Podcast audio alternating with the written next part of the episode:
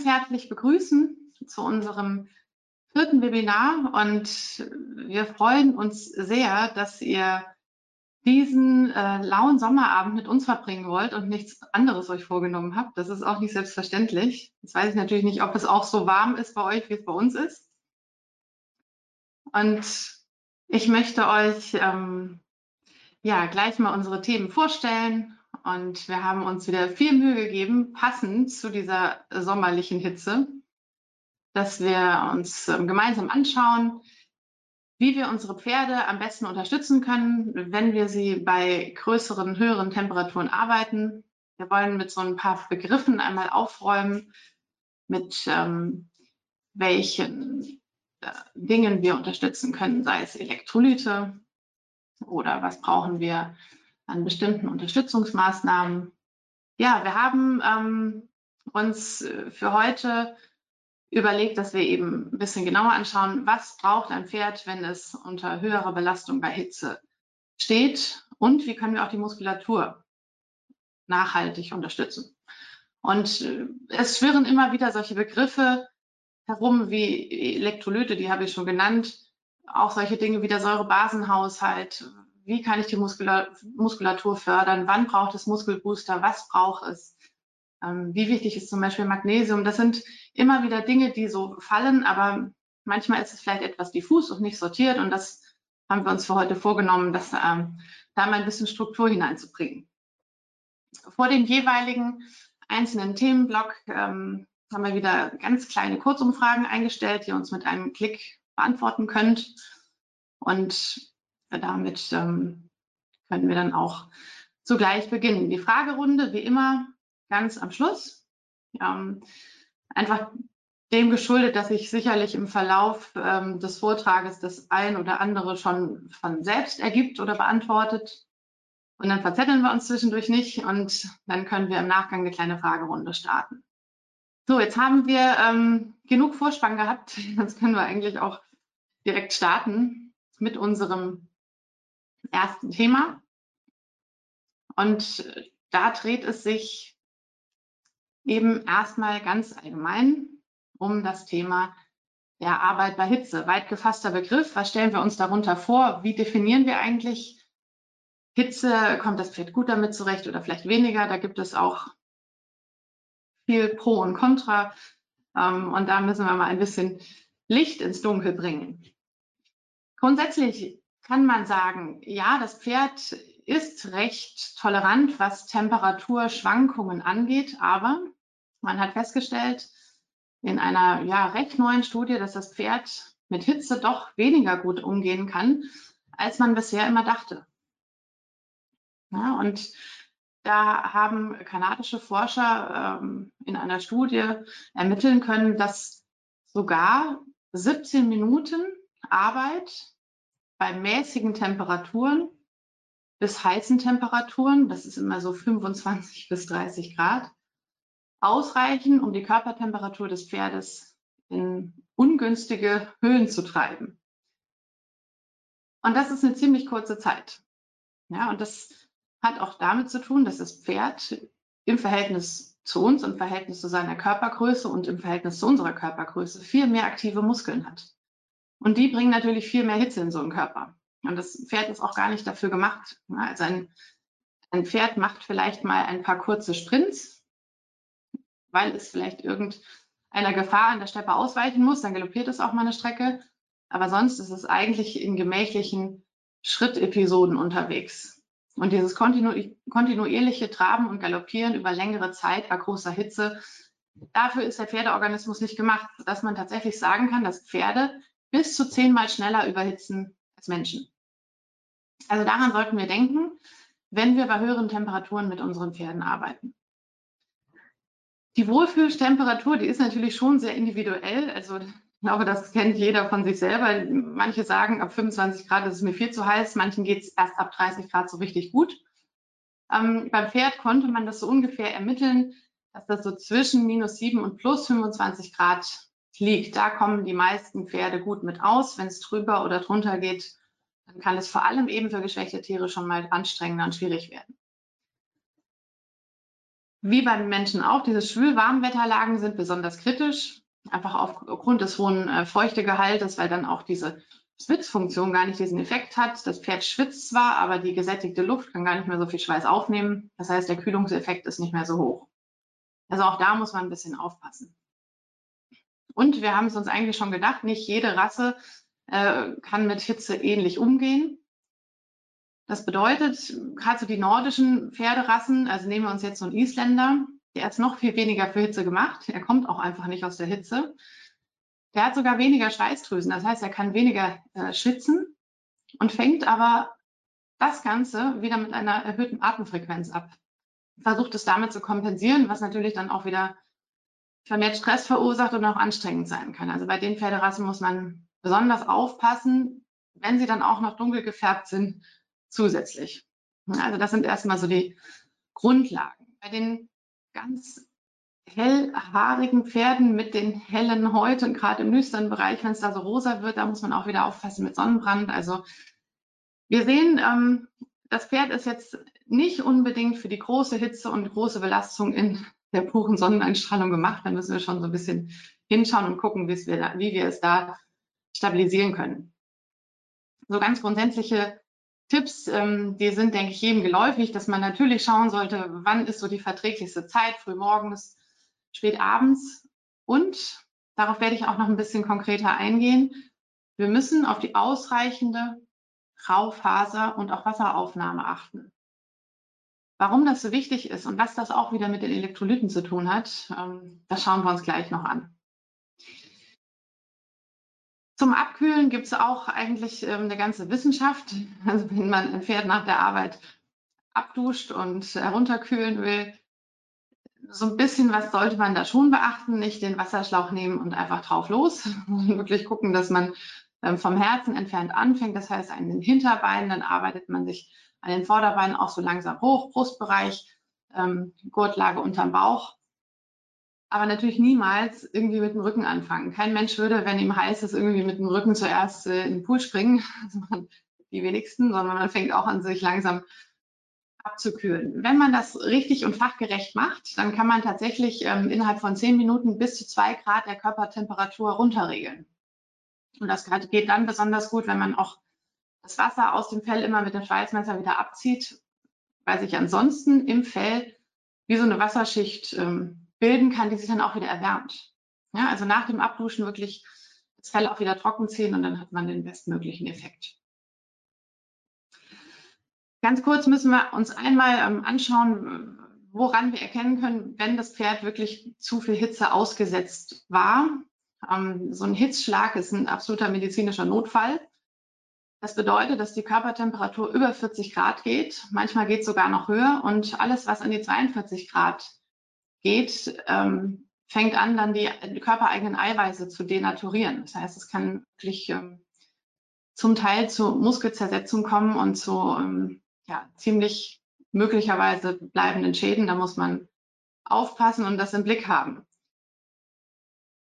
Wenn man bestimmte Symptome an seinem Pferd feststellt, nach einer erhöhten Belastung und äh, das Pferd lässt den Kopf hängen, wirkt apathisch, ähm, möchte weder Wasser noch Futter aufnehmen. Und es fühlt sich auch heiß an, die Körpertemperatur ist hoch. Auch da lieber einmal zu früh den Tierarzt konsultieren und bis dahin das Pferd entsprechend fachgerecht mit möglichst lauwarmem Wasser runterkühlen. Und dann gibt es auch diesen Hautfaltentest, den kennt ihr sicherlich auch. Da kann man prüfen, ob das Pferd dehydriert ist. Da kann man am Hals so eine Hautfalte greifen und je nachdem, wie lange die stehen bleibt, ist es eine, gerade so eine beginnende Dehydration oder ist es eben schon ein bisschen massiver. Ja, also da besteht dann dringender Handlungsbedarf. Jetzt ist auch das, was das Pferd an Schweiß verliert, für viele nicht sehr einfach zu greifen. Und man weiß auch nie so genau, wenn jetzt jemand sagt, ja, mein Pferd schwitzt viel, wie viel denn eigentlich? Also was, was meint denn jetzt jemand mit viel? Für manche ist viel Schwitzen, wenn das Pferd am Hals ein bisschen nass ist und ähm, vielleicht auch unterm Sattel irgendwie nasse Stellen zu finden sind. Das ist dann schon viel Schwitzen. Für andere geht das Schwitzen erst los, wenn das Wasser von Ohren tropft. Und, und weil es genau da so viel ja, Auslegungsspielraum gibt, ähm, gibt es eine ganz spannende Untersuchung ähm, von 2012. Da wurde in einer wissenschaftlichen Studie versucht, so einen Schweißscore zu ermitteln, anhand dem man die Literzahl tatsächlich ungefähr eingrenzen kann, wie groß der Schweißverlust ist. Und ähm, das kann jeder sich, denke ich, im Nachgang nochmal ganz genau im Einzelnen anschauen. Den will ich jetzt nicht im Detail durchgehen.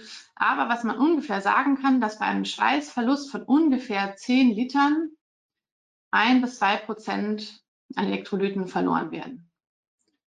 Was es damit auf sich hat, das schauen wir uns gleich an. Ja, und dieses, äh, dieser Schweißscore mit diesen vier Tropfen, das ist meistens so der Bereich, wo es kritisch werden könnte mit der Elektrolytversorgung. Das kann man sich mal so im Hinterkopf behalten. Ähm, schauen wir uns gleich noch ein bisschen konkreter an. Alles, was darunter liegt, ist in der Regel, sagen wir, leicht zu kompensieren oder bedarf, wenn es jetzt so ein ein- oder Zweier-Score ist, nicht unbedingt der großen Aufmerksamkeit, weil das Pferd das relativ schnell wieder kompensiert. Ja, was hat es mit dem Schwitzen nun genau auf sich? Warum macht das Pferd das eigentlich? Ähm, das Pferd wird unter körperliche Arbeit gesetzt. Das heißt, die Körpertemperatur fängt an zu steigen. Und je höher die Temperatur steigt, desto eher muss der Schutzmechanismus greifen, dass sie unter einem bestimmten Level bleibt. Und dieser Schutzmechanismus ist eben das Schwitzen. Das heißt, das Pferd fängt an, Schweiß zu produzieren. Und durch diesen Schweiß gibt es eine Verdunstungskühle auf dem Körper, sodass der Körper wieder leicht runtergekühlt werden kann. Und da hat man wirklich äh, drastische Temperaturen schon ermitteln können. Gerade bei Galoppern hat man festgestellt, dass die Körpertemperatur bis auf 42 Grad steigen kann und in der Muskulatur hat man sogar bis 43 Grad gemessen. Das ist absolut grenzwertig. Das darf auch nur in ganz kurzen Zeitraum passieren, weil es eben sonst ähm, schwerwiegende Folgen haben kann. Ja, wenn das Pferd eben nun schwitzt, scheidet es automatisch eben auch Elektrolyte aus. Und beim Pferd haben wir die Besonderheit, dass es bis zu viermal mehr an Elektrolyten ausscheidet als der Mensch. Also da besteht schon ein gewisser Handlungsbedarf, aber was und wie viel, dazu gleich mehr. Erstmal ähm, müssen wir definieren, was sind denn nun überhaupt diese Elektrolyte? Also das sind erstmal per Definition Stoffe, die in einer wässrigen Lösung elektrischen Strom leiten können. Ja, und die sind ganz wichtig für das Membranpotenzial der Zelle. Die sind wichtig für den osmotischen Druck, dass der aufrechterhalten wird in der Zelle. Wichtig für den Säurebasenhaushalt, dazu auch gleich später mehr. Und für solche Dinge wie Nervenreizleitung, Informationsverarbeitung, aber auch Stofftransport durch zum Beispiel die Zellmembran. Ohne diese Elektrolyte geht im Körper eigentlich gar nichts. Das heißt, es sind jetzt nicht Riesenmengen, die in so einem Organismus ähm, vertreten sind, aber die sind dort in einem ganz bestimmten austarierten Verhältnis vorhanden. Das heißt, kleine Abweichungen bedeuten schon Veränderungen in ganz vielen Stoffwechselprozessen. Und man kann es sich so vorstellen, wir haben eben diese unterschiedlichen Ladungen. Ja, wir haben die positiv geladenen Kationen, wir haben die negativ geladenen Anionen. Und wenn sich jetzt zum Beispiel im Zellinneren, im Zytoplasma, eine höhere Anhäufung der Kationen befindet, also positive Ladung, und außerhalb äh, der Zelle, also im extrazellulären Raum, negativ geladene Anionen, dann haben wir dann Ladungsgefälle. Und durch dieses Ladungsgefälle kommt es überhaupt erst zum Stofftransport ja, oder eben zur Nervenreizleitung oder auch ähm, für bestimmte Entgiftungsvorgänge, Reinigungsvorgänge. Und tatsächlich ähm, funktioniert auch so unser Denken. Ne? Also wenn wir selber einen Elektrolytmangel haben, dann kann das auch sein, dass wir nicht so richtig dann bei der Sache sind. Jetzt stellt sich natürlich die große Frage, wo sind diese Elektrolyte drin? Sind das jetzt ominöse extra ähm, Elemente, die man zusätzlich geben muss oder finden wir die sowieso schon im Futter?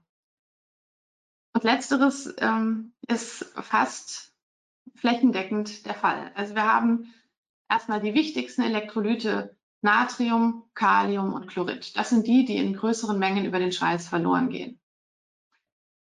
Dazu zählen auch Calcium und Magnesium. Aber Natrium, Kalium, Chlorid ist das, wo wir den, das Hauptaugenmerk drauf werfen müssen. Wenn wir jetzt aber schauen, wo diese Elemente schon drin sind, dann sehen wir, dass über normale ähm, Futterrationen da einiges an Bedarf schon gedeckt werden kann. Fangen wir an beim Kalium. Kalium finden wir eigentlich ausnahmslos ausreichend im Heu, auch in der Heulage oder auch im Weidefutter im Gras. Es kann zum Kaliummangel kommen, wenn es zum absoluten Fasermangel kommt. Ja, also wenn ein Pferd nicht ausreichend mit diesen Fasern versorgt wird, dann kann es tatsächlich da auch mal zum Defizit kommen. Ansonsten können wir beruhigt beim Kalium normalerweise sagen, das ist ausreichend im Pferd, da müssen wir uns nicht viele Gedanken machen. Chlorid haben wir tatsächlich auch Anteile im Heu, aber das Chlorid finden wir zusammen mit dem Natrium auch im Salz. Das ist dann das Natriumchlorid, was wir als Salzleckstein kennen oder auch als Viehsalz genannt. Das ist auch in diesen unbehandelten Himalaya-Salzlecksteinen drin. Also darüber kann sich das Pferd diesen Bedarf schon mal decken, meistens ausreichend. Das muss man nochmal betonen.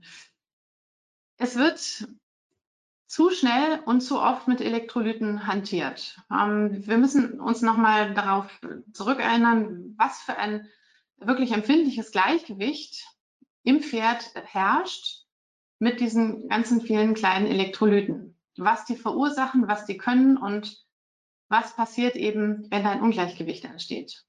Das heißt, das Pferd hat hier schon Regulationsmechanismen. Wenn wir aber ein zu viel geben, dann können wir dieses Gleichgewicht auch durcheinander bringen. Also wir sehen, wenn wir das Pferd mit einer ausreichenden Heuportion versorgen und ihm dauerhaft seinen Salzleckstein zur Verfügung stellen, dann kann es darüber erstmal diese Elektrolyte bis zu wirklich sehr hohen Bedarfswerten decken. Natürlich muss man im Blick halten, Heuration ausreichend und geht das Pferd an den Salzleckstein dran. Wenn das Pferd schon mal in Richtung Dehydration geht und Elektro Elektrolytemangel durch ähm, starke Belastung, möglicherweise auch ähm, bei einem Distanzritt, dann kann das sein, dass das so eine ungünstige Kettenreaktion gibt. Das Pferd hat schon einen Elektrolytmangel, will dadurch aber weniger Wasser aufnehmen, weil es eben nicht noch mehr verdünnen will. Und die weniger Wasser, Wasseraufnahme macht noch mehr Dehydration. Also wenn die Pferde erstmal in so einem Loch sind, kann es schwierig werden, die nur über diese Wege wieder aufzufüllen. Also da müssen dann entsprechende Elektrolytlösungen her, um die auch schnell wieder auf die Beine zu bringen. Ja, weil wenn es wirklich zum Mangel dieser Elektrolyte kommt, dann kann das ähm, ziemliche Folgen nach sich ziehen. Das ist erstmal ganz allgemein die Leistungsschwäche. Das geht über Muskelverkrampfungen, ähm, über Herzrhythmusstörungen und letztendlich auch bis zu Nervenschäden. Ja, also die muss man schon im Blick haben, aber immer genau gucken, ab wann brauche ich sie eigentlich wirklich und wie kriege ich erstmal die Basis geregelt. Calcium ist etwas, was wir meistens ausreichend auch im Heu haben. Wenn es da ähm, ungünstige Verbindungen gibt in der Aufnahme oder man da vielleicht doch eher Mangelsituationen vermutet, ähm, dann kriegt man das in der Regel auch gut über die Mineralfutterergänzungen.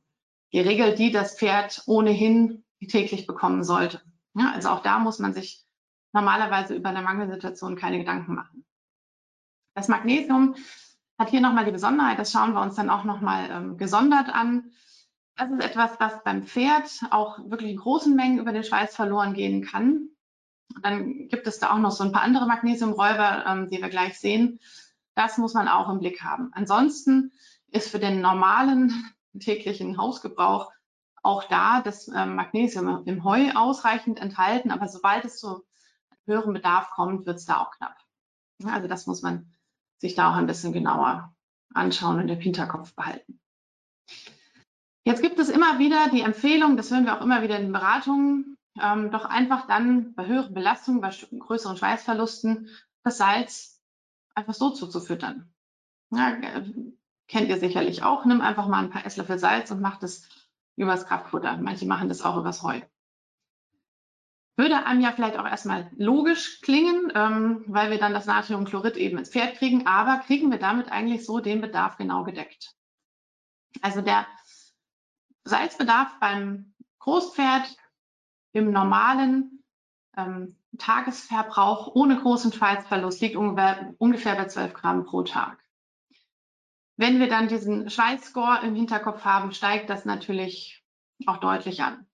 Was passiert jetzt aber, wenn ich das Salz tatsächlich einfach so übers Futter gebe? Das hat man viele Jahre so empfohlen. Ähm, es gibt eine Studie, die ist jetzt drei Jahre alt, die das glücklicherweise widerlegen konnte und wo man zeigen konnte, dass das keinen Sinn macht. Ja, da hat man Pferden mit einer normalen Heu-Getreideration zusätzlich Salz gegeben. Und tatsächlich hat man schon bei diesen kleinen Salzmengen Veränderungen des pH-Werts festgestellt. Und wir haben das nächste Problem, dass es dann auch zu einer erhöhten Kalziumausscheidung kommen kann. Das heißt, auch da wieder ein Elektrolytverlust, den man ja eigentlich vermeiden will, wenn man das Salz ausgleicht.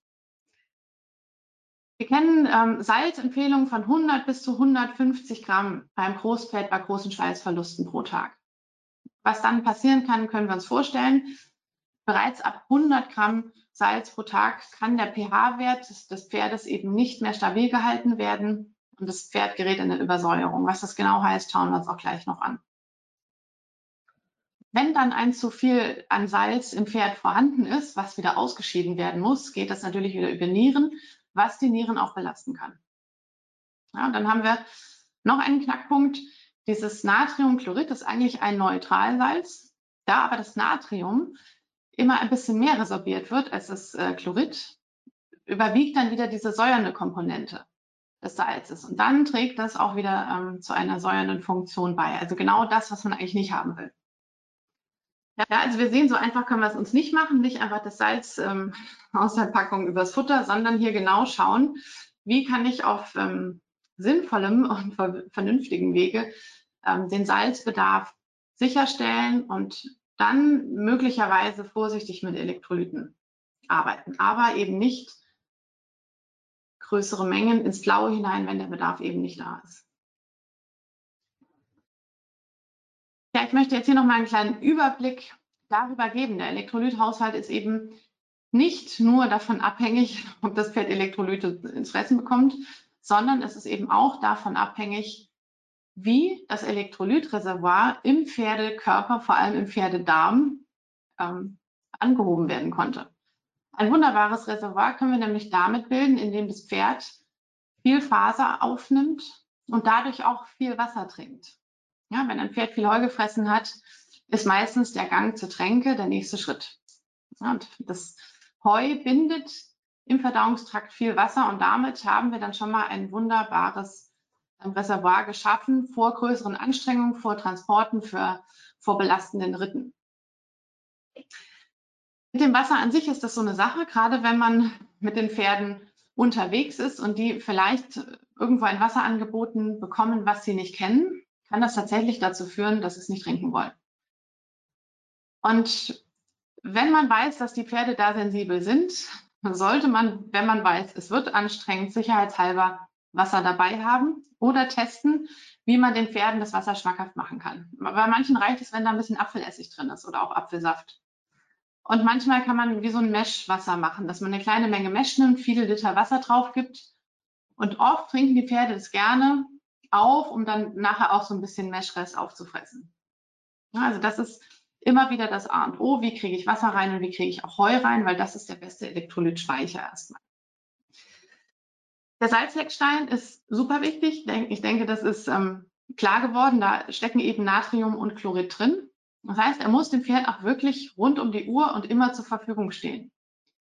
Und da das so schwankt, kann das sein, dass das Pferd an manchen Tagen dran geht und an manchen Tagen vielleicht auch eben gar nicht. Und wenn man das ähm, nur mal zwischendurch beobachtet, denkt man vielleicht, der geht da eh nicht dran, da ist nur so wenig ab, vielleicht braucht er es gar nicht. Ich höre auch immer wieder von ähm, Pferdebesitzern, die den Salzleckstein schlicht und einfach irgendwie vergessen oder denken, das Pferd braucht es eh nicht, weil es da nicht dran geht. Das kann nach hinten losgehen, gerade wenn es eben heiß wird und die Pferde schwitzen. Also der muss wirklich zur Verfügung stehen und er muss auch immer zur Verfügung stehen, wenn das Pferd 24 Stunden auf der Weide steht. Also irgendwo muss dann der Salzleckstein parat sein. Man kann bei Sportpferden, die sehr viel arbeiten, hohen Schweißverlust haben, sich tatsächlich auch die Arbeit machen, dass man den Salzleckstein wiegt, um dann auch regelmäßig ähm, zu sehen, wie viel Salz nehmen Sie darüber auf. Um dann auch daraus ableiten zu können, muss ich jetzt ein Elektrolytprodukt zusätzlich geben oder eben nicht. Wo man ein bisschen aufpassen muss, ist bei den Fohlen. Ich denke, das ist auch klar. Also bei den Kleinen, das kann sein, dass sie sich an so einen Salzleckstein dranhängen und dann nur noch dran rumlutschen. Das kann äh, zu schweren Durchfällen führen. Deswegen nimmt man in den ersten Lebenswochen, manchmal Monaten den Salzleckstein dann raus oder in eine Höhe, wo dann nur die Stute drankommt und nicht das Fohlen. Äh, meistens sind die Fohlenfutter auch mit den Salzen so angereichert, dass der Bedarf eben gedeckt werden kann. Wenn ich jetzt ähm, weiß, eine Anstrengung steht bevor und ich muss das Pferd stärken, dann kann ich maximal so 24 Stunden wie so eine Aufladung vorher machen. Wie gesagt, es geht am besten immer mit äh, Heu und Wasser. Und dann kann ich aber auch Elektrolytprodukte vorsichtig dazugeben, aber auch immer wieder mit Wasseraufnahme kombiniert. Also darauf muss ich achten, dass ich eben nicht nur dass die Elektrolyte reingebe, sondern das Pferd dann auch ausreichend dazu trinkt. Ja, wir haben jetzt, ähm, bevor ich jetzt noch kurz die Fütterungsempfehlungen von uns vorstellen möchte, diesmal hinten dran unsere Kurzumfragen, die habe ich nämlich am Anfang ganz einfach vergessen. Und natürlich wäre jetzt die Frage am Anfang spannender gewesen, aber trotzdem möchte ich sie euch nochmal stellen. Wir würden nämlich gerne hören von euch, füttert ihr im Sommer denn euren Pferden Elektrolyte oder nicht? Da sehen wir nämlich, dass wir ungefähr bei einem Drittel liegen, die ähm, Elektrolyte füttern. Also da haben wir ein paar Sportler am Start, die das dann auch wirklich brauchen. Und ähm, der andere Teil füttert keine Elektrolyte. Jetzt habt ihr vielleicht einfach noch mehr dann eine Idee dazu. Ist es wirklich notwendig oder brauche ich es vielleicht? Und da kann man sich vielleicht nochmal die ein oder anderen Gedanken dazu machen. Jetzt möchten wir uns hier nochmal ganz kurz unsere Fütterungsvorschläge anschauen, was wir empfehlen. Grundsätzlich gilt es natürlich auch bei den höheren Belastungen, die Pferde dann mit einem entsprechenden Kraftfutter zu versorgen. Ähm, das ist nicht so, dass der irgendein geringerer Bedarf besteht, sondern die Pferde müssen natürlich dann auch mit den energieliefernden Bestandteilen versorgt werden, aber sinnvollerweise auch gerade im Hinblick auf die Muskelarbeit im niederglykämischen Bereich. Das ist etwas, was wir uns im zweiten Thema auch gleich nochmal anschauen werden. Was hilfreich ist, wenn wir merken, die Pferde wollen auf dem Turnier oder auch vorm Transport oder auch vorm etwas längeren Ausritt, wenn wir wissen, der wird schweißtreibend, nicht ausreichend Heu aufnehmen, dann macht es Sinn zu schauen, ob man die Pferde davon überzeugen kann, dass sie aufgeweichte Heukops mit größeren Mengen Wasser fressen. Viele machen das und dann hat man damit schon mal ein ganz gutes Reservoir eben wieder gebildet. Wenn das mit den ähm, Faserprodukten aufgeweicht nicht so klappen will, kriegt man sie meistens mit Mesh. Und das Gute ist, bei unserem Mesh, dass man das eben auch mit kaltem Wasser anrühren kann, weil es würde jetzt wahrscheinlich kaum jemand auf die Idee kommen, irgendwie bei 30 Grad seinem Pferd ähm, ein heißes Mesh zu geben. Das klingt auch nicht so sinnvoll, aber man kann das mit kaltem oder auch lauwarmem Wasser machen. Ganz kalt ist meistens ähm, für den Verdauungstrakt zum Runterkühlen auch nicht so clever. Also wenn uns richtig heiß ist, sollten wir eigentlich auch eher zu was lauwarm greifen und nicht zu was ganz kaltem. Das ähm, bringt dem Organismus viel mehr. Ansonsten kann es sein, dass er noch mehr anfängt zu schwitzen. Und jetzt können wir eben die beiden Mesh-Varianten, das Irish Mesh mit Getreide oder das Glücksmesh ohne Getreide, mit kaltem Wasser ansetzen und darüber dann eben auch wieder Fasern, Elektrolyte und auch Wasser ins Pferd bringen. Den Salzleckstein haben wir auch nochmal mit aufgeführt und natürlich auch die Elektrolyte. Also das ist dann diese Mischung ähm, mit Natrium, Kalium und auch Chlorid und ein gewisser Zuckeranteil ist auch drin, um auch die Aufnahme ins Blut schneller zu gewährleisten, den Effekt zu optimieren. Und ansonsten ist da nichts weiter enthalten, weil das wirklich nur für diese Elektrolytversorgung ja, zuständig ist.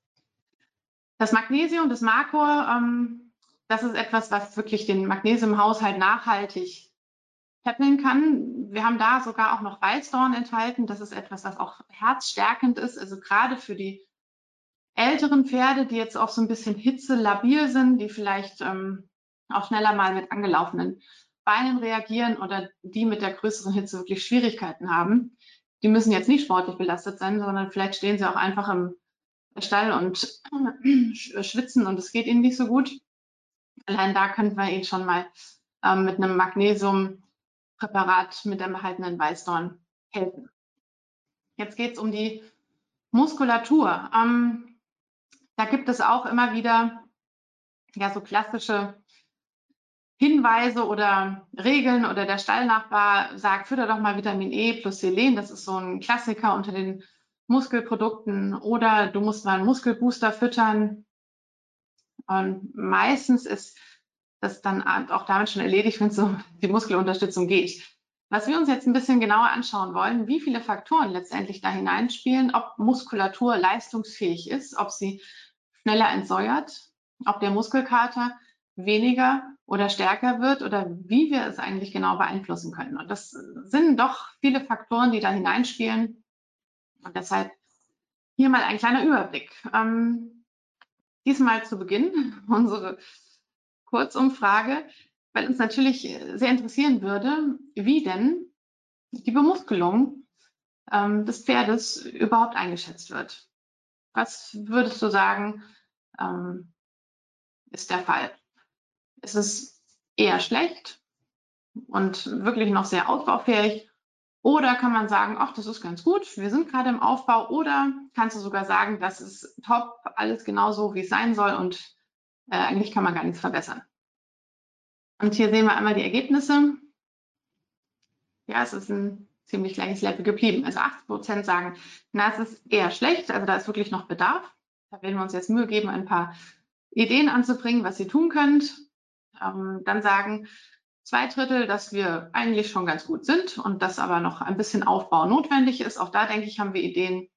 Und die anderen 17 Prozent, bei denen alles passt, die können sich jetzt äh, entspannt zurücklegen, weil die machen eigentlich alles schon richtig und kriegen vielleicht noch den ein oder anderen Tipp, was man vielleicht für die Leistungsfähigkeit verbessern kann. Also die Bemuskelung ist schon ordentlich ausgeprägt, aber was kann ich dann noch tun, damit äh, vielleicht auch die Muskelarbeit äh, noch einen kleinen Zusatzeffekt kriegt. Damit wir uns erstmal einen Überblick darüber verschaffen können, was es denn mit diesem Säurebasenhaushalt auf sich hat, müssen wir erstmal ein bisschen Definition betreiben. Also was ist eigentlich dieser pH-Wert? Das ist tatsächlich das Gewicht des Wasserstoffs, also Pondus hydrogenei. Und das bedeutet, ob eine wässrige Lösung eher sauer oder eher basisch reagiert. Und das ist unglaublich wichtig, was das in einem Organismus macht. Ja, weil wir müssen schauen, dass wir genau da immer wieder ein Gleichgewicht finden und diese pH-Werte, die ganz spezifisch in verschiedenen Körperregionen vorhanden sind, auch nicht aus der Ruhe bringen. Und das, was am ehesten aufrechterhalten werden muss, ist der pH-Wert des Blutes. Und wir sehen hier, in was für engen Skalen sich das nur bewegen darf. Also der Blut-pH-Wert, der darf nur zwischen 7,34 und 7,44 sich aufhalten. Das ist keine große Spanne.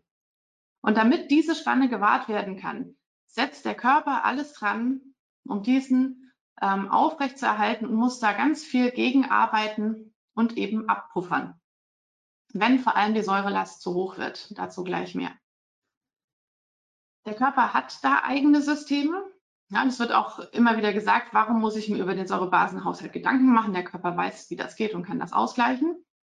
Ähm, bis zu einem gewissen Grad ja, aber wenn die Säurelast steigt durch gewisse Faktoren, welche sehen wir gleich, dann kann es sein, dass diese Pufferkapazitäten auch mal an ihre Grenzen geraten.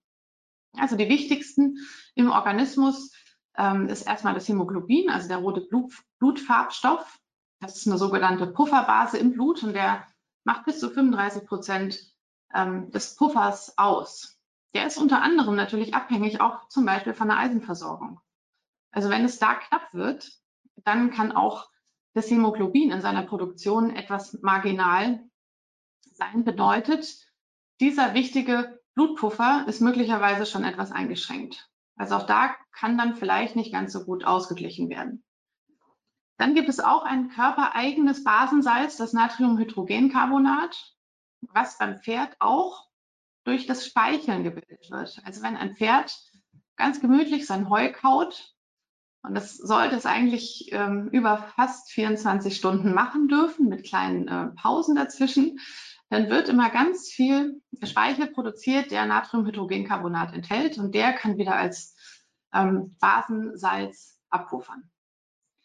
Es gibt so als Notfalllösung auch mal eine Gabe von Natriumhydrogencarbonat. Ähm, bitte nicht auf dem Turnier, das ist dopingrelevant, aber gibt auch immer wieder die ähm, Empfehlung, beispielsweise mit Natron zu hantieren, wobei das ja in auch sehr nur engen Grenzen geschehen darf, weil wir uns immer darüber im Klaren sein sollten, dass das Gleichgewicht, was ein Pferd selber aufrecht erhalten möchte, nicht durch zu große Eingriffe zusätzlich gestört werden darf.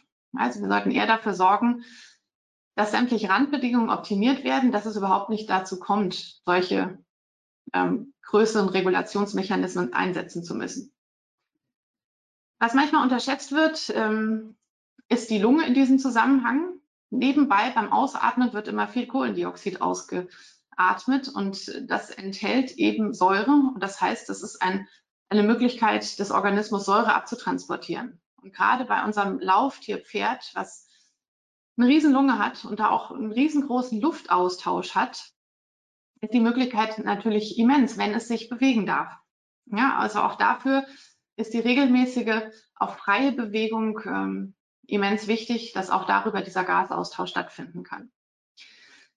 Die Nieren selber als Organ, das sind so die Säureausscheider schlechthin aber auch wieder abhängig äh, von einer entsprechenden Wasserversorgung. Also wir sehen, wenn das Pferd nicht ausreichend trinkt, also die Nieren ihre Arbeit ähm, nicht so verrichten können, wie sie eigentlich müssten, dann kann es eben auch da zu einer mangelhaften Säureausscheidung kommen, was dazu führt, dass der ähm, pH-Wert sich möglicherweise ungünstig verändert.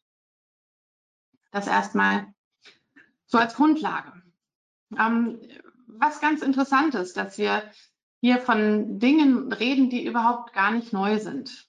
Ja, bereits in den 30er Jahren hat der Physiker und Arzt Dr. Otto Warburg bereits eine Hypothese zur Krebsentstehung aufgestellt, die bis heute Bestand hat.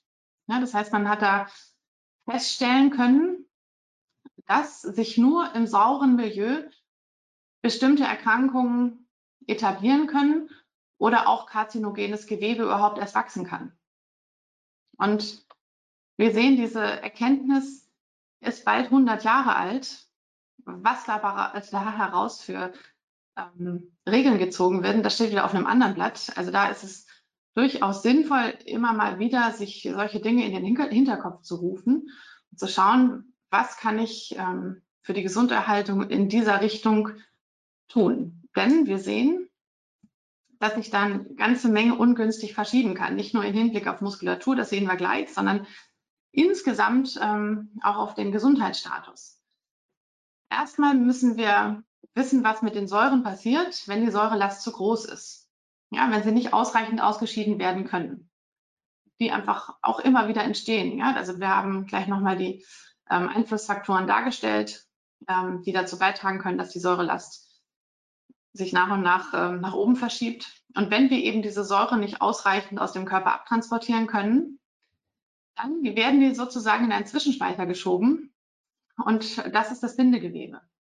Ja, manchen vielleicht auch einfach unter den Faszien bekannt. Das sind so ja, kleine, manchmal wie so gelartige Strukturen, die können sich ja auch mal so ein bisschen verhärten, die sich netzartig um auch Muskulatur ähm, umschließen und herumlegen. Und wenn wir oft von Muskelverspannungen, auch von Muskelschmerzen sprechen, sind es oft diese Faszien, die da verspannt sind oder auch Schmerzen. Und in diese Faszien werden tatsächlich Säuren auch abgelagert. Das ist der große Zwischenspeicher, von dem hier die Rede ist. Und dadurch werden sie fest und nicht mehr so funktionstüchtig, wie sie eigentlich sein sollte. Macht sich also im Hinblick auf die Leistungsfähigkeit oder auch die Lockerheit der Muskulatur dahingehend schon mal bemerkbar. Die erhöhte Säurelast kann zusätzlich zur Folge haben, dass es auf Zellebene Schwierigkeiten geben kann. Ja, es kann sein, dass es im Zellinneren nach und nach zu einem Protonenüberschuss kommt. Und dann spricht man von einer sogenannten Verschlackung, wenn da bestimmte Säuren sich ablagern. Und es kann dann nach und nach zum Sauerstoffmangel kommen und auch wirklich zu Funktionsstörungen. Also die Zelle kann ihre Arbeit auch nicht mehr so verrichten, wie sie das eigentlich soll. Da heraus kann sich ein ganzer Rattenschwanz von Erkrankungen ergeben. Ja, auch im Humanbereich weiß man immer mehr, dass äh, solche Zivilisationserkrankungen wie Diabetes, wie Herz-Kreislauf-Erkrankungen oder auch ähm, karzinogene Veränderungen auf so eine erhöhte Säurelast zurückzuführen sind. Und beim Pferd ähm, nochmal zu sprechen, versucht es natürlich auch über sämtliche Wege diese Säure abzutransportieren, über sämtliche Wege, die es da so hat. Und da gehört natürlich auch der Darm dazu. Und wir kennen als ein Begleitsymptom auch hier das Kotwasser. Die Lunge versucht ihre Arbeit zu verrichten, Säure abzutransportieren. Und vielleicht hat jemand auch schon mal von diesem Leberhusten gehört. Leber und äh, Lunge hängen oft zusammen. Das heißt, wenn hier eine Überlastung stattgefunden hat und die Leber ihre Entgiftungs- und Ausleitungsarbeit nicht mehr so verrichten kann, wie sie eigentlich können sollte, dann kann es sein, dass auch die Lunge versucht, mehr abzutransportieren. Das Pferd auch immer wieder mit Husten reagiert.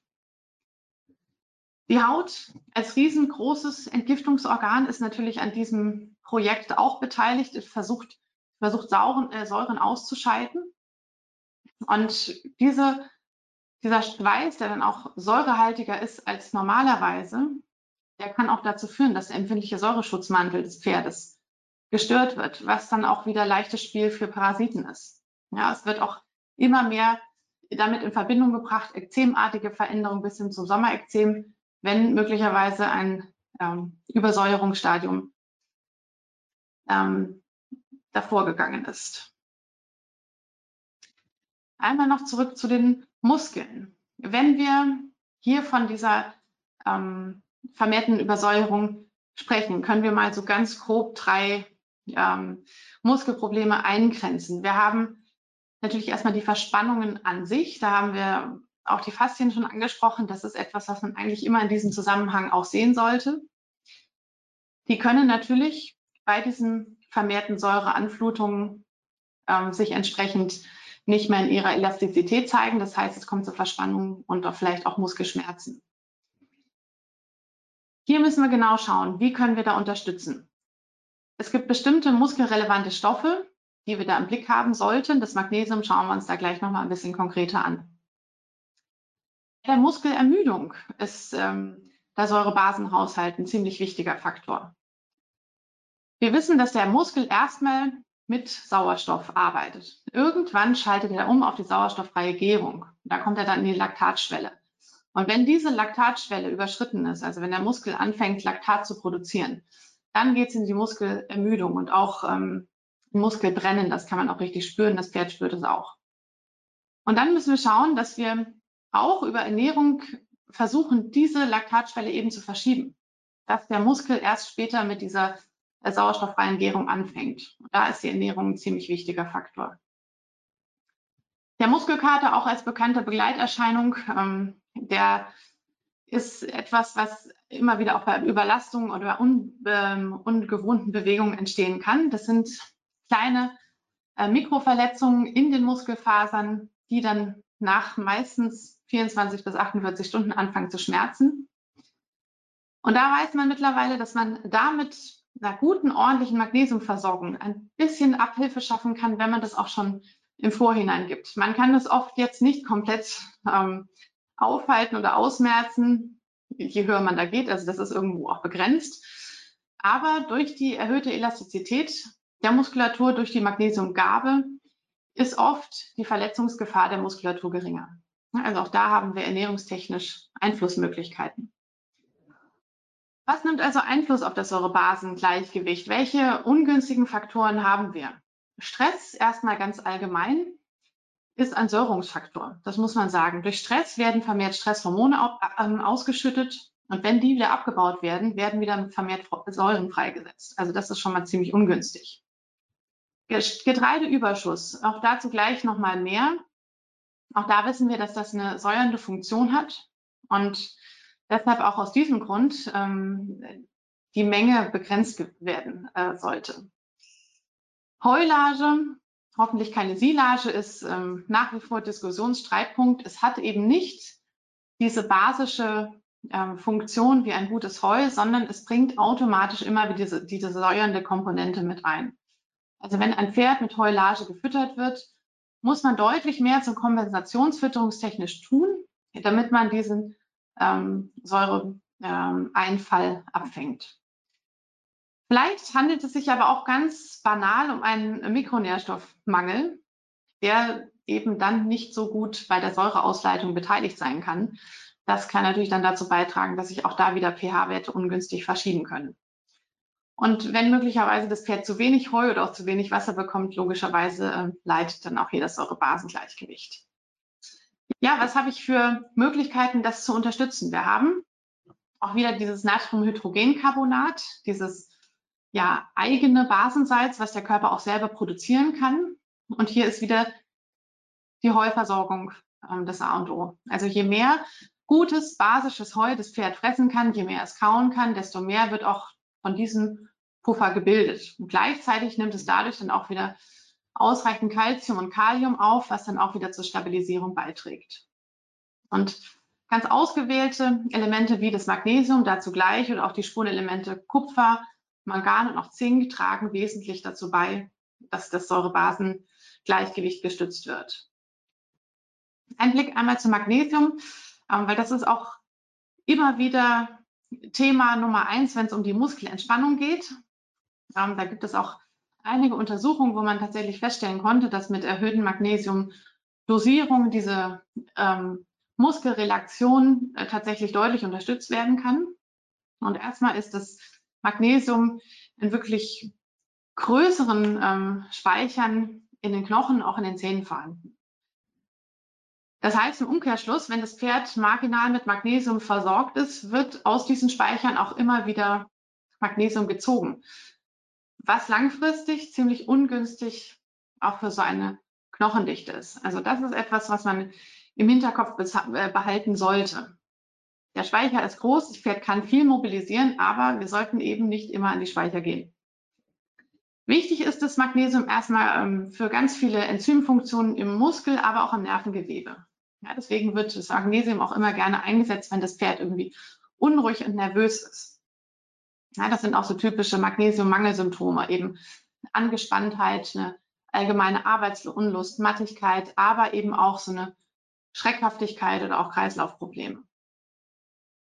Tagesbedarf, der kann schwanken. Jetzt beim Großpferd im normalen äh, Bereich hat man ihn so bei 10 bis 13 Gramm pro Tag angesiedelt. Aber das ist etwas, was doch auch sehr variieren kann, wenn eben bestimmte Mehrbedarfe entstehen. Und auch hier haben wir wieder den Stress als Magnesiumfresser Nummer eins. Bedeutet, dass durch den Stress vermehrt Stresshormone ausgeschüttet werden und durch diese erhöhte Stresshormon Konzentration im Blut werden auch wieder mehr Fettsäuren freigesetzt und abgebaut. Und diese Fettsäuren können sich mit dem Magnesium verbinden und das tatsächlich ähm, dann in der Aufnahme auch blockieren. Und darüber kann dann allein schon ähm, die Magnesiumzulage notwendig werden. Bei Kalzium müssen wir schauen, dass wir da dieses Verhältnis einigermaßen wahren. Also wenn jetzt höhere Kalziumgaben gegeben werden, muss auch wieder das Magnesium im Blick gehalten werden.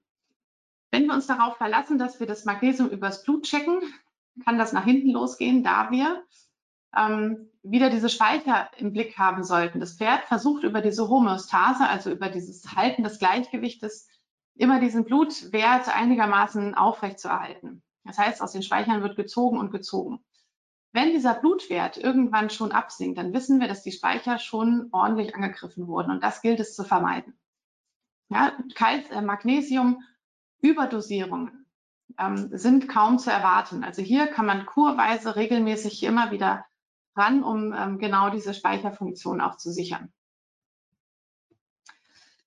Ja, an was müssen wir noch denken, wenn wir eine leistungsfähige Muskulatur haben? Hier müssen wir uns jetzt noch einmal die freien Radikalen anschauen. Das sind Dinge, die auch immer wieder ähm, im Zusammenhang mit Muskulatur besprochen werden. Und da müssen wir erstmal überlegen, was sind freie Radikale? Das sind recht aggressive ähm, Atome oder Moleküle, die mindestens ein ungepaartes Elektron haben. Das bedeutet, sie versuchen anderen Molekülen dieses Elektron zu entreißen, um sich selber zu stabilisieren. Was dadurch passiert, ist eine Kettenreaktion, dass nämlich diese angegriffenen Moleküle oder auch Zellen selber zu freien Radikalen werden oder auch einfach zugrunde gehen. Und wodurch entstehen jetzt diese freien Radikale? Also das sind Dinge, die in ganz normalen Stoffwechselprozessen, in metabolischen Prozessen tagtäglich und minütlich ähm, vonstatten gehen. Aber es gibt natürlich bestimmte Faktoren, die, diesen, äh, die diese Konzentration der freien Radikale noch in die Höhe treiben. Und dazu gehören äh, solche Dinge wie Stress oder auch UV-Strahlung, Umweltgifte, Entzündungen, aber auch die körperliche Belastung. Das heißt, wenn ein Pferd mehr Muskelarbeit leistet, dann werden auch mehr freie Radikale gebildet. Erstmal kein Problem, wenn wir die ausreichenden Abfangfaktoren haben, und das sind die Antioxidantien. Die sind nämlich in der Lage, diese freien Radikale unschädlich, machen, unschädlich zu machen oder auch zu neutralisieren, sodass es nicht zu oxidativem Stress kommen kann. Wenn diese Last der freien Radikale zu groß wird und die körpereigenen Regulationsmechanismen zu gering sind, also nicht ausreichend Antioxidantien zur Verfügung stehen, dann kann es eben auf unterschiedlichen Ebenen tatsächlich auch zu Zellschädigungen kommen. Im Bereich der Proteine, der Kohlenhydrate oder auch der Lipide, also in sämtlichen Fraktionen, aber tatsächlich auch im Bereich der, der DNA. Also hier können die freien Radikale eigentlich im ganzen Körper ihr Unwesen treiben. Und was man auch so ganz grob sagen kann, der Alterungsprozess an sich wird auch immer wieder mit dem vermehrten Angriff freier Radikale in Verbindung gebracht. Und diese Antioxidantien, das sind nun die, die auf der anderen Seite das Ganze wieder abfangen sollen. Klassisches Beispiel ist, was jeder kennt, man schneidet irgendwie einen Apfel auf, wenn man den jetzt liegen lässt, dann oxidiert der. Das heißt, die Oberfläche, die angeschnittene, wird braun.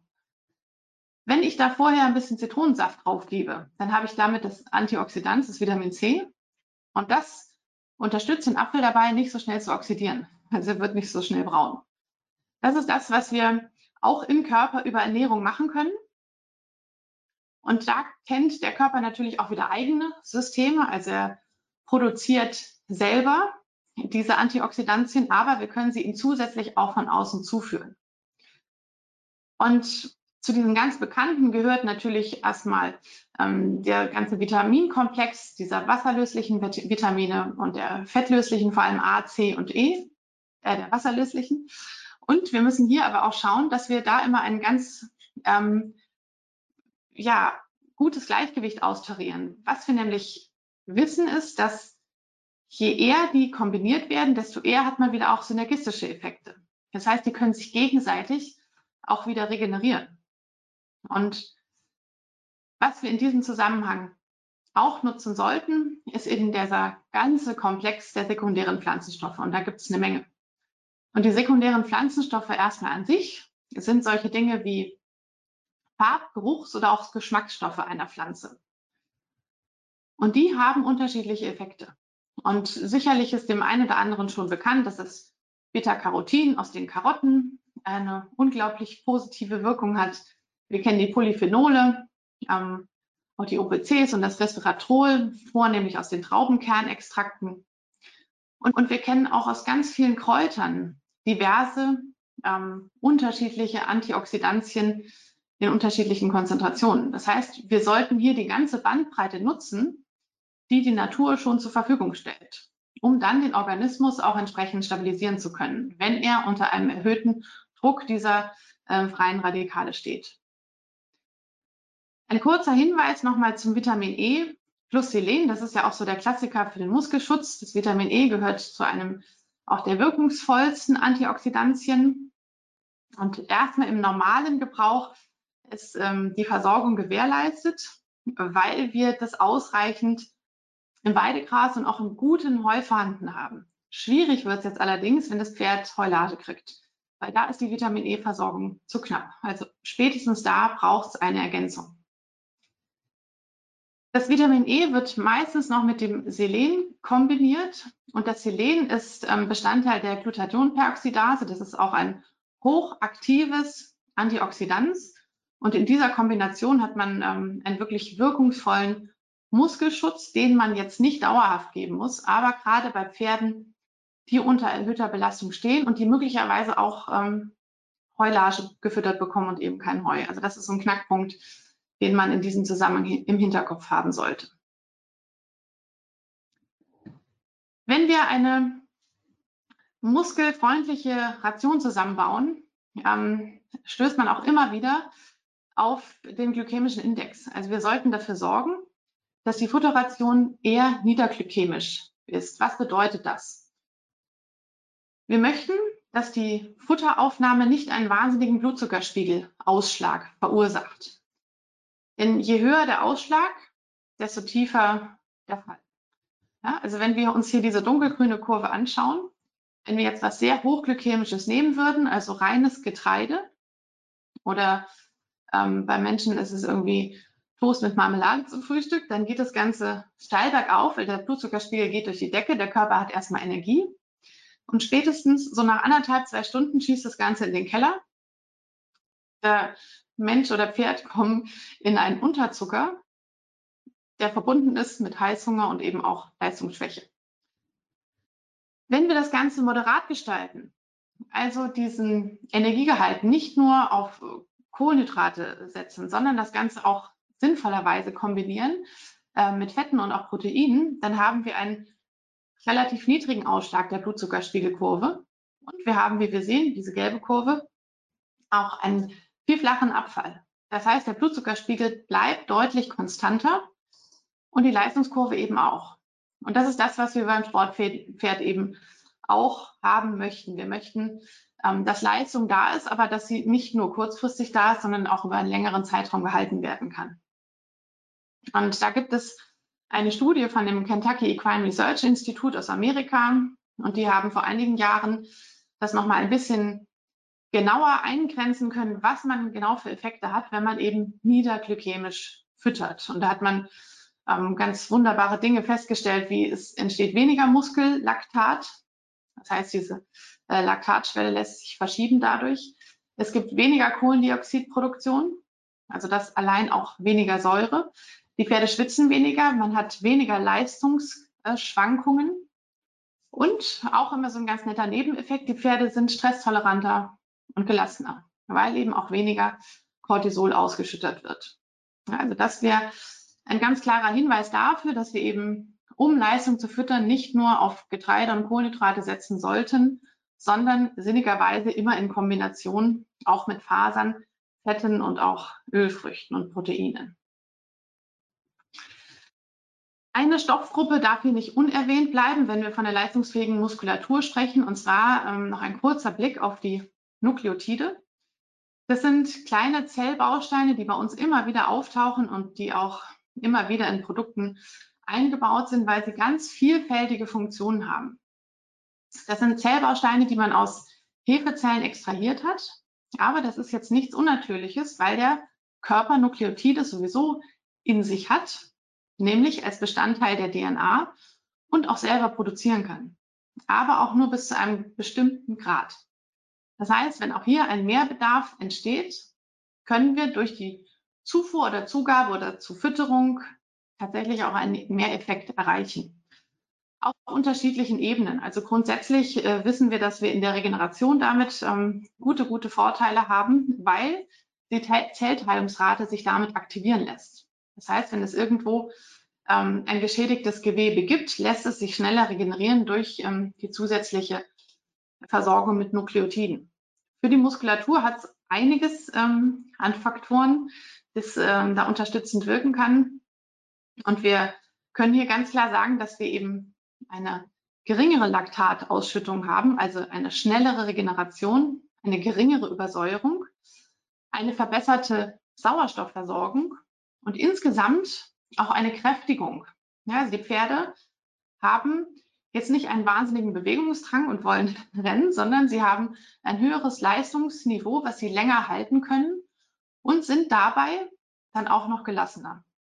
Und die Muskulatur hat den großen Vorteil, dass sie sich schneller wieder regeneriert und auch der Aufbau dadurch gefördert wird, weil der Muskelstoffwechsel besser in Gang ist.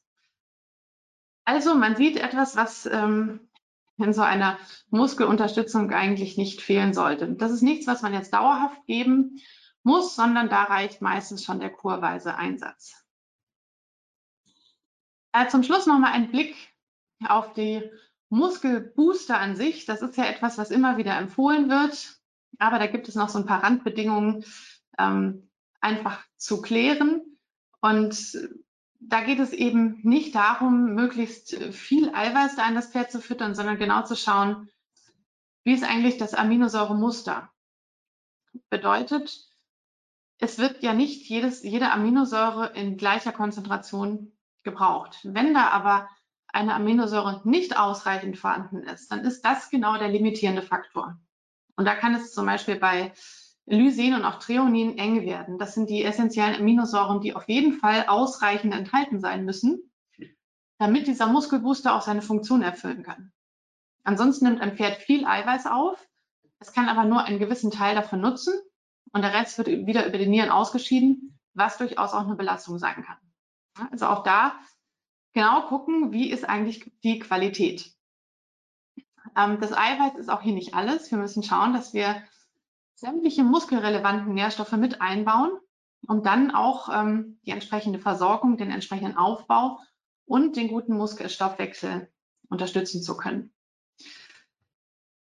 Wir kriegen dann immer mal wieder in den Beratungen Anfragen, dass die Pferde schlecht bemuskelt sind und auch schlecht aussehen. Dahinter können sich ganz viele verschiedene Dinge verstecken, denen man erstmal nachgehen muss.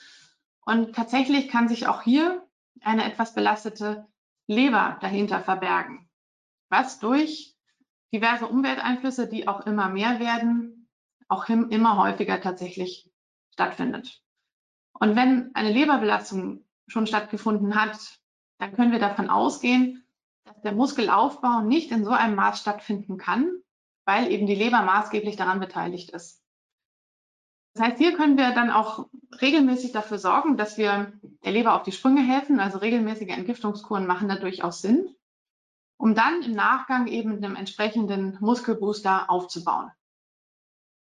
Und immer wieder sollte man dran denken, dass nach der Muskelarbeit ein bestimmtes Zeitfenster zur Verfügung steht, was man nutzen sollte, um dann diese Muskelbausteine entsprechend anbringen zu können.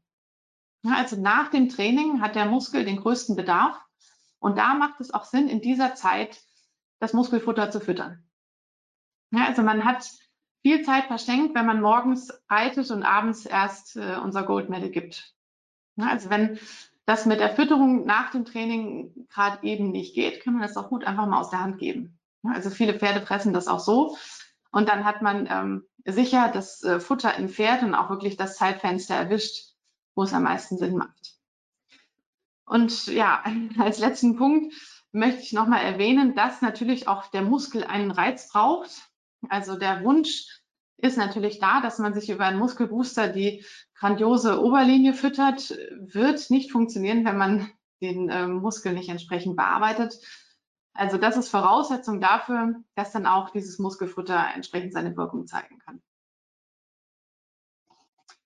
Ganz allgemeine Tipps nochmal ähm, zu dieser leistungsfähigen Muskulatur, weil wir eben sehen, es hängt jetzt nicht nur an diesen bestimmten Nährstoffen, die das Pferd braucht, sondern allgemein ähm, am Fütterungsmanagement. Auch hier ist die Basis wieder die Raufaser. Ja, und wenn da nicht entsprechende Qualitäten zur Verfügung stehen, dann sollte man zusehen, dass man ausgleicht mit ähm, Heuersatzprodukten wie die ähm, ja, Heukops oder auch Wiesenthaler, die ich gleich nochmal zeige.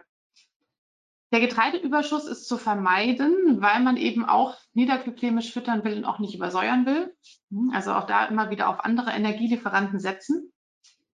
Natürlich muss die Wasserversorgung gewährleistet sein, das ist klar. Und was immer wieder unterschätzt wird, das Pferd braucht auch eine gewisse Bewegung, einen gewissen Bewegungsreiz, dass es vor einem besserten Sauerstofftransport kommt und dann auch für eine bessere Gewebsdurchblutung. Und dann ist auch ein aktiverer Muskelstoffwechsel in Gang und damit kann der Aufbau verbessert werden. Das Schwitzen ist grundsätzlich eine gute Sache, wenn es nicht im Übermaß besteht, aber es hilft beim Abtransport von Säuren und ein Körper, der sich Säuren besser entledigen kann, hat auch eine lockere Muskulatur. Und ganz zum Schluss muss man natürlich immer im Blick haben, habe ich alle Elemente im Pferd, die ich da brauche? Und wenn nicht, dann soll ich eben für einen Ausgleich sorgen. Hier jetzt nochmal ein Überblick, ähm, einmal als Basis die niederglykämischen Futter. Und da wissen wir jetzt, was das bedeutet. Das heißt, der Blutzuckerspiegel schießt nicht durch die Decke, sondern bleibt moderat. Das heißt, die Pferde können damit eben auch eine langfristige Leistungskurve ähm, beibehalten, ohne dass es irgendwie in den Kopf geht oder das Pferd überlastet. Und da gibt es eben verschiedene Varianten, je nach Pferdetyp, Arbeitsleistung, Empfindlichkeiten. Und dann können wir eben über ganz ausgewählte Zusatzfutter zusätzlich für Unterstützung sorgen. Das Mesh immer wieder zum Entsäuern, zur Stoffwechselaktivierung, das ist etwas, was auch eben jetzt nicht nur im Winterhalbjahr seinen Einsatz findet, sondern eben auch, wir haben es schon eingangs äh, besprochen, für die Verbesserung des Elektrolythaushaltes, aber auch eben immer wieder einen entsäuernden Effekt hat. Ganz gezielt können wir die Muskulatur einmal mit dem Gold Medal versorgen. Das ist dieses Muskelfutter, was ich jetzt ähm, im letzten Beispiel ansprach, wo wir eben alle muskelrelevanten Nährstoffe enthalten haben, um das Muskelwachstum zu fördern. Und im High Performer stecken die Nukleotide, also diese kleinen Zellbausteine, die einmal in der Regeneration Unterstützung bringen, die die ähm, Laktatproduktion im Muskel äh, reduzieren und die letztendlich dann auch die Leistungsfähigkeit deutlich steigern können. Wenn wir ähm, den Magnesiumhaushalt peppeln wollen, gibt es da zwei Varianten. Einmal das Magnesium versetzt noch mit dem Vitamin B12. Damit haben wir zusätzlich den Effekt auch auf die Nervenfunktion und auch noch einen Muskelrelaxanten da enthalten. Beim Markor ähm, haben wir zusätzlich zum Magnesium aber auch nochmal den Weißdorn drin. Also da kann man ein bisschen überlegen, was für ein Pferdetyp habe ich da? Ähm, wem tut was in diesem Moment besser? Also das ist jetzt nichts, was man parallel füttert. Mit beiden kann man ähm, den Magnesiumspeicher gut füllen. Auch nicht jetzt dauerhaft nötig, aber bei, äh, bei großen Schweißverlusten auch immer wieder regelmäßig kurweise. Und dann nicht zuletzt noch das Vitamin E plus Selen. Damit haben wir eben auch diesen ganz gezielten Zellschutz bei ähm, erhöhter ähm, Radikalanflutung. Ja, das ähm, wäre es unsererseits gewesen. Und jetzt können wir ähm, in eine kleine Fragerunde starten.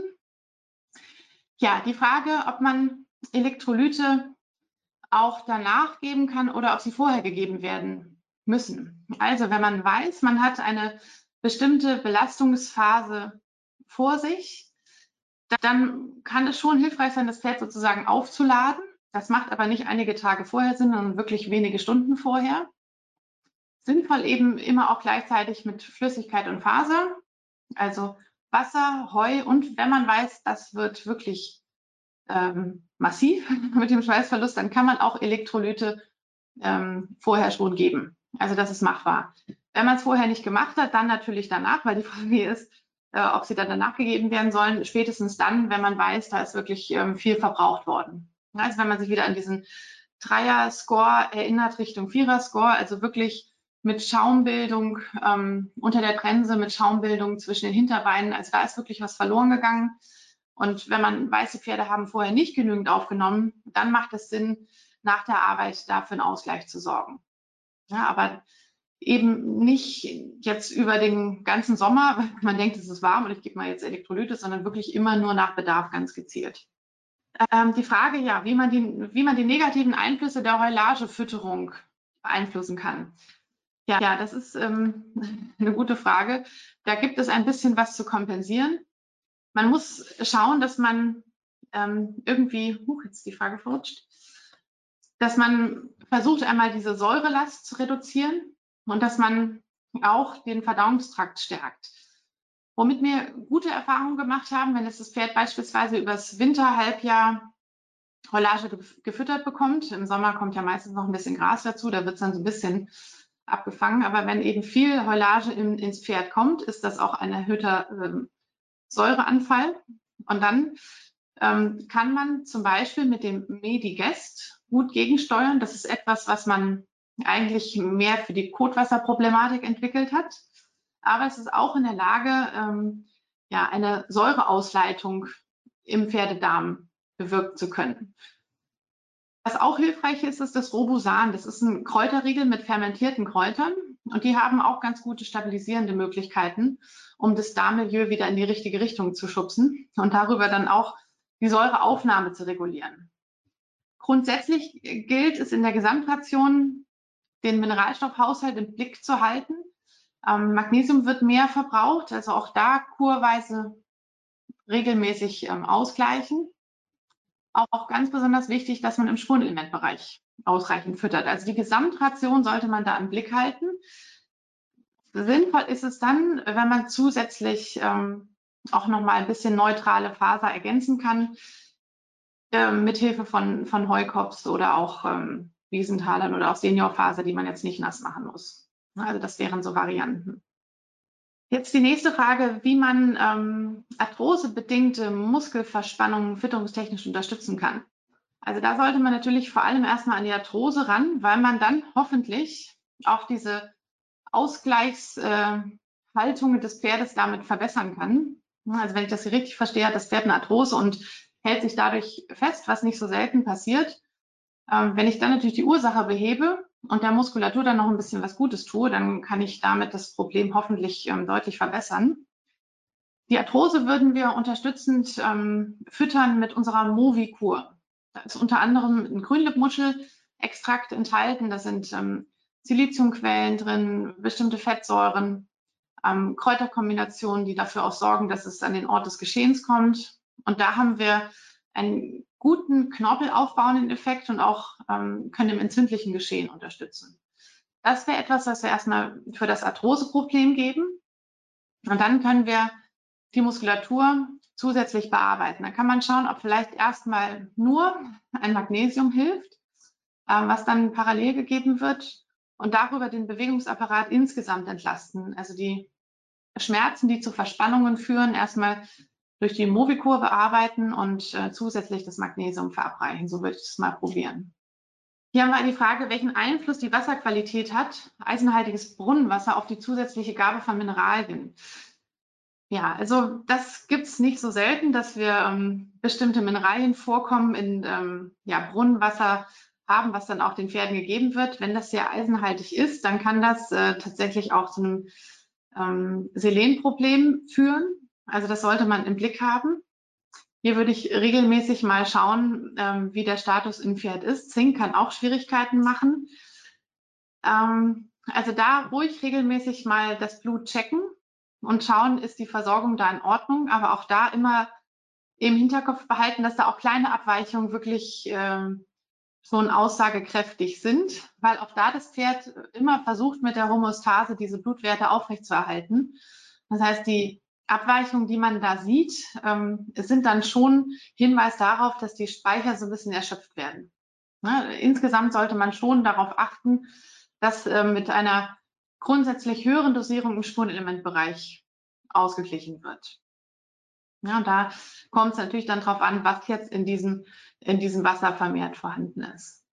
Hier ist die Frage, was man bei der Selenzugabe beachten muss. Ähm, bei uns gibt es das Selen nur nach Blutbild. Das ist richtig. Wir wollen unser Selen-Monopräparat, also das einzelne Selen, nur dann herausgeben, wenn wir wirklich wissen, dass da ein drastischer Mangel besteht, weil man mit der Selenfütterung in dieser hohen Dosierung relativ schnell an eine toxische Grenze kommen kann. Deswegen gehen wir da auf Nummer sicher und sagen, das hohe ähm, konzentrierte Monopräparat gibt es bei uns nur nach Blutbild. Wenn ich jetzt diese Vitamin E plus Selen-Konzentration habe, ist das auf einem Niveau, was ich kurweise auch immer wieder dazugeben kann. Ja, also das ist jetzt nicht dieses ganz hochkonzentrierte Selen, was wir zum Mangelausgleich einsetzen, sondern um einfach einem leicht erhöhten Bedarf gerecht zu werden. Also auch das kann man ohne Blutbild ähm, dann bedenkenlos kurweise füttern. Aber wie gesagt, es muss eben nicht ähm, dauerhaft sein. Das ist in der Regel sowieso nicht notwendig. Ja, eine Frage, dass da das Supercondition nicht aufgeführt war, ob es bei Hitze nicht geeignet ist. Ähm, nein, das haben wir tatsächlich nicht mit aufgeführt. Das hätte da aber auch noch seinen Platz finden können. Also das kann man durchaus einsetzen. Das ist etwas, was auch den Muskelstoffwechsel aktiviert, was auch Energie gibt. Ähm, hat jetzt nicht diese ganz ähm, muskelaufbauende Funktion, sondern vor allem diese entspannende Funktion für die Muskulatur. Also durchaus auch bei Hitze geeignet und gerade wenn Pferde so ein bisschen matter sind, beispielsweise auf dem Turnier, wenn es dann wieder auf Turniere geht, dann ähm, ist das durchaus auch dafür geeignet. Äh, die Frage, ob sich ein Pferd auch zu viele Nährstoffe am Salzstein holen kann. Ähm, ja, wichtige Frage. Äh, aus diesem Grund wollen wir auch wirklich immer nur die Salzsteine und nicht die Mineralsteine. Es gibt ja diese roten Minerallecksteine, wo das Pferd eigentlich dran geht, um sich seinen Salzbedarf zu decken. Ähm, kann, es kann aber sein, dass es anfängt, diesen Mineralstein zu fressen, weil es eigentlich auch Mikronährstoffmängel hat. Das ist aber eine ganz unkontrollierte Aufnahme und die Verbindungen der Spurenelemente in diesen Minerallecksteinen, die sind immer anorganisch, ja, weil das sonst nicht in dieser Steinform existieren kann. Das heißt, die Aufnahme ist auch noch nicht mal besonders gut, also die Aufnahmemöglichkeit dieser Spurenelemente. Also damit kann man keinen Bedarf decken und das Pferd nimmt, sagen wir mal, etwas ungehindert und auch ungeplant Mineralstoffe mit auf. Deswegen immer die Empfehlung, wirklich nur den reinen Salzstein, am besten dieses nicht behandelte Salz aus dem Berg, also das Himalaya-Salz beispielsweise. Und dann geht das Pferd nämlich nur daran, wenn es seinen Salzbedarf decken will und die Mineralstoffdeckung, die geht dann wirklich immer über ähm, die Mineralfuttergabe oder eben übers mineralisierte Basisfutter. Ähm, hier die Frage, ob es Sinn macht, während einer Entgiftungskur parallel ein Futter für den Muskelaufbau zu füttern. Da würde ich ähm, empfehlen, erstmal das eine und dann das andere. Also eine Entgiftungskur sollte für sich stehen, ja, weil man dann auch erstmal die Leber überhaupt in die Lage versetzen kann, dass der Muskelaufbau auch viel besser funktioniert. Also da würde ich wirklich eine Phasenfütterung sehen. Erstmal das Pferd entgiften, ausleiten, das zum Abschluss bringen und dann in die Regeneration, in den Aufbau gehen. Das macht deutlich mehr Sinn. Dann die Frage, ob ähm, Heulage auch genügend Magnesium enthält. Also dazu muss man sagen, ja, da ist auch Magnesium drin, aber durch diesen erhöhten Säuregehalt in der Heulage haben wir natürlich auch wieder einen vermehrten Magnesiumbedarf. Also hier macht es schon Sinn, regelmäßig kurweise auszugleichen. Also da würde ich mich nicht darauf verlassen, dass mit der ähm, Heulagefütterung der Bedarf langfristig gedeckt ist. Also da macht eine kurweise Fütterung auf jeden Fall Sinn. Ja, hier die Frage, ob ähm, also ein 28-jähriges Pony, das nicht an den Salzleckstein geht. Und es wurden schon alle Sorten versucht. Und die Tierärztin hat gesagt, dass sie, das Salz gefüttert werden soll, ähm, damit es auch genügend trinkt. Also ja, nach dem, was wir wissen, würde ich das nicht unterstützen, auch nicht empfehlen. Es könnte zum Super-GAU kommen, wenn wir jetzt das Pferd mit diesem Salz füttern und es dann immer noch nicht trinkt. Dann haben wir nämlich das Problem, dass es noch mehr übersäuert, weil noch weniger Wasser drin ist. Also für die Wasseraufnahme ist es nicht geeignet. Dann lieber schauen, ob man wirklich mit so Meshwasser das Pony dazu kriegen kann, ähm, mehr zu trinken oder ob man bisschen Apfelessig reinmacht oder einen kleinen Anteil Apfelsaft, natürlich nur in geringen Mengen. Aber dann manchmal kann man das schon so in der Schmackhaftigkeit verbessern, dass die Pferde das dann auch ähm, gerne aufnehmen wollen. Also lieber den Weg probieren und nicht mit dem Salz, das kann schiefgehen. Stoppen. Bei einem Seniorpferd den Muskelabbau stoppen bzw. verlangsamen. Ob dann das beste Jahre besser geeignet ist und Magnesium zusätzlich. Also in dem Fall würde ich auch gerne mehr über dieses Pferd wissen. Wenn es Stoffwechsel gesund ist und eher Substanz braucht, dann wäre beste Jahr grundsätzlich geeignet, auf jeden Fall. Ähm, je nachdem, wie es eben jetzt auch noch gearbeitet wird, könnte man auch da ähm, mit einem Goldmedal arbeiten. Aber dann, da müsste man jetzt noch so ein bisschen äh, Rückfragen ähm, stellen können. Also da wäre es mir ganz lieb, wenn wir das im Nachgang nochmal individuell klären können. Hier haben wir eine tragende Stute, was man ihr zum Muskelaufbau geben kann. Und ob das Nutri Nutristar auch zum Muskelaufbau geeignet ist und, ob, und wo da der glykämische Index ist. Also, ähm, grundsätzlich kann ich einer tragenden Stute auch das Gold Medal geben zum Muskelaufbau. Wenn die ähm, jetzt gerade tragend ist, wird sie ja noch ziemlich am Anfang sein. Dann ist da ja auch eine Muskelarbeit noch gut möglich. Also da ist das äh, Gold Medal durchaus geeignet. Und man könnte auch in dieser ähm, Phase der Niederträchtigkeit ähm, das Nutri-Star als Basisfutter geben. Das wäre eine Variante, wenn das ähm, Pferd vom Pferdetyp her das benötigt. Also das Nutri-Star ist etwas, was ursprünglich mal für die ähm, Pferde gemacht ist, die genetisch bedingt eine andere Bemuskelung haben, also die Western-Pferderassen, und die dann auch einen höheren ähm, Aminosäure, Aminosäureanteil brauchen. Grundsätzlich kann ich das natürlich auch einem Pferd geben, was jetzt keiner Western-Pferderasse angehört, wo ich einfach dann trotzdem einen kleineren, ähm, noch einen größeren Anteil an Aminosäuren enthalten haben möchte. Kann man machen. Ähm, in dem Fall müsste ich auch ein bisschen mehr zu dem Pferd wissen, ähm, wie die ähm, Muskelarbeit da aussieht, wie viel gebraucht wird, was es für ein Pferdetyp ist. Ansonsten ist das ähm, nicht ganz so einfach zu beantworten. Goldmädel grundsätzlich ist geeignet. Der glykämische Index ähm, vom Nutristar, der liegt ungefähr ähm, bei 0,7, also der ist niedrig. Und das kriegen wir grundsätzlich auch immer wieder über den Weg, dass wir unsere Getreideflocken fermentieren. Also die sind nicht einfach nur ähm, hydrothermisch aufgeschlossen, das ist so das Minimum, was man tun sollte, sondern die sind auch in einem Karottenfermentat entsprechend behandelt. Und das senkt zusätzlich ähm, den glykämischen Index. Also darüber können wir sicherstellen, dass auch wenn wir Getreideflocken im Futter enthalten haben, dass dieser Blutzuckerspiegelanstieg gar nicht so drastisch ausfällt, wie er ansteigen würde, wenn wir unbehandelte Flocken einsetzen würden. So ist die Frage noch, was, ähm, wie die Elektrolytversorgung aussieht, wenn die Pferde im Sommer nur auf der Wiese stehen und kein Heu fressen. Also auch im Weidegras haben wir das Calcium enthalten, wir haben ähm, das Kalium ausreichend enthalten und auch Natrium. Äh, und das Chlorid, das Natrium ist eben das, was knapp ist und das muss dann auch wieder über den Salzleckstein zur Verfügung stehen.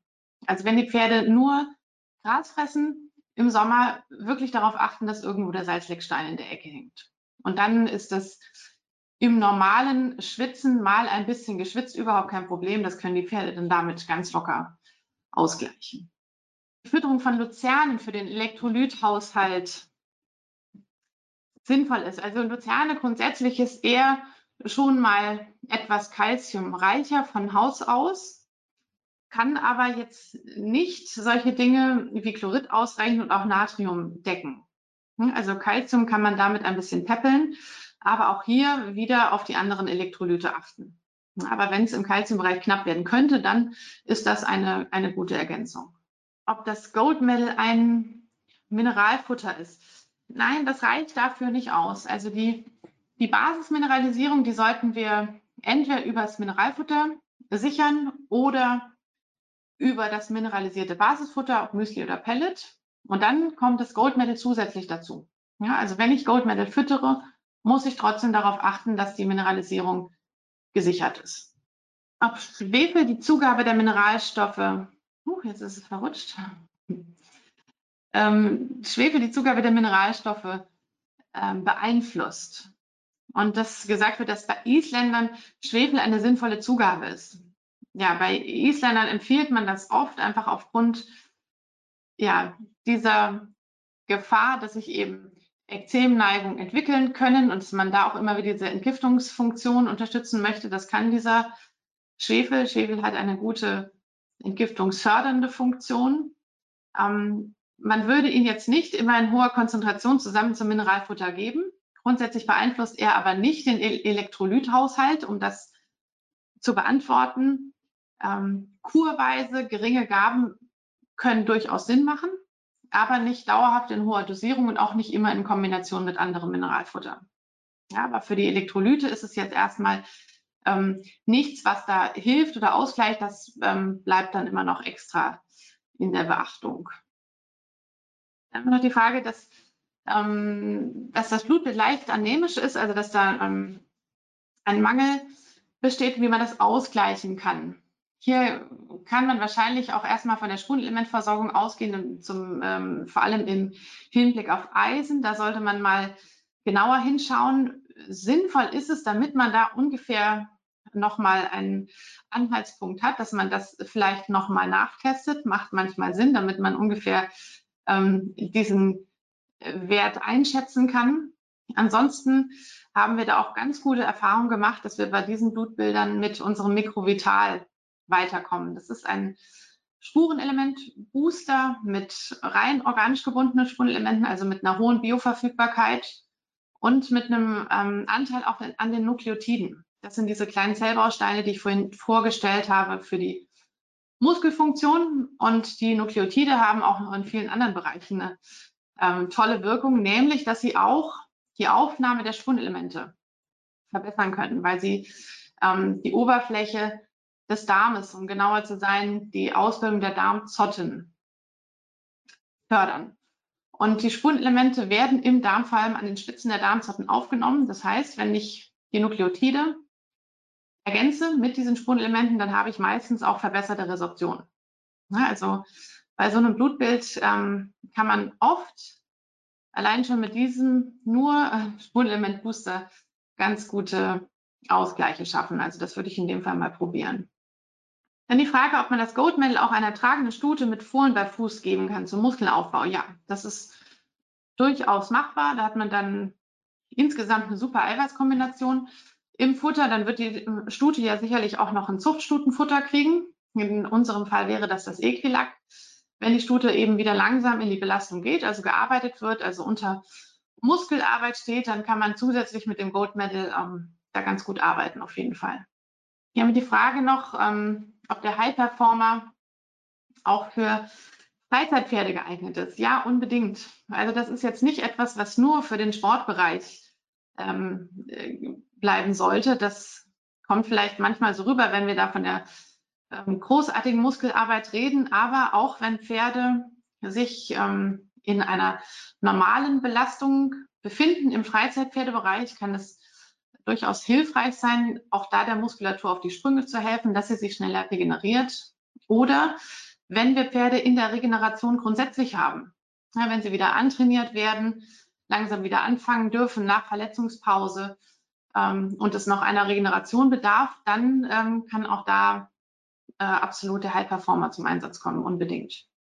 Ja, ich denke, dass wir dann hiermit unsere Fragerunde erstmal beenden können. Ich glaube, so ein paar dazwischen ähm, sind noch geblieben und wir freuen uns sehr, wenn ihr euch nochmal bei uns meldet und wir können dann das eine oder andere vielleicht nochmal individuell klären per Mail oder auch per Telefon. Vielleicht sehen wir uns aber auch, das kann auch sein. Und jetzt möchten wir uns erstmal ganz herzlich bedanken, dass ihr diesen Abend mit uns verbracht habt. Und ich möchte euch gute Gesundheit wünschen für euch und eure Pferde und euch noch einen schönen Sommer wünschen und denke, dass wir ja dann im Herbst mit vielen weiteren interessanten Themen starten und ja, wir freuen uns, wenn ihr dann wieder mit dabei seid.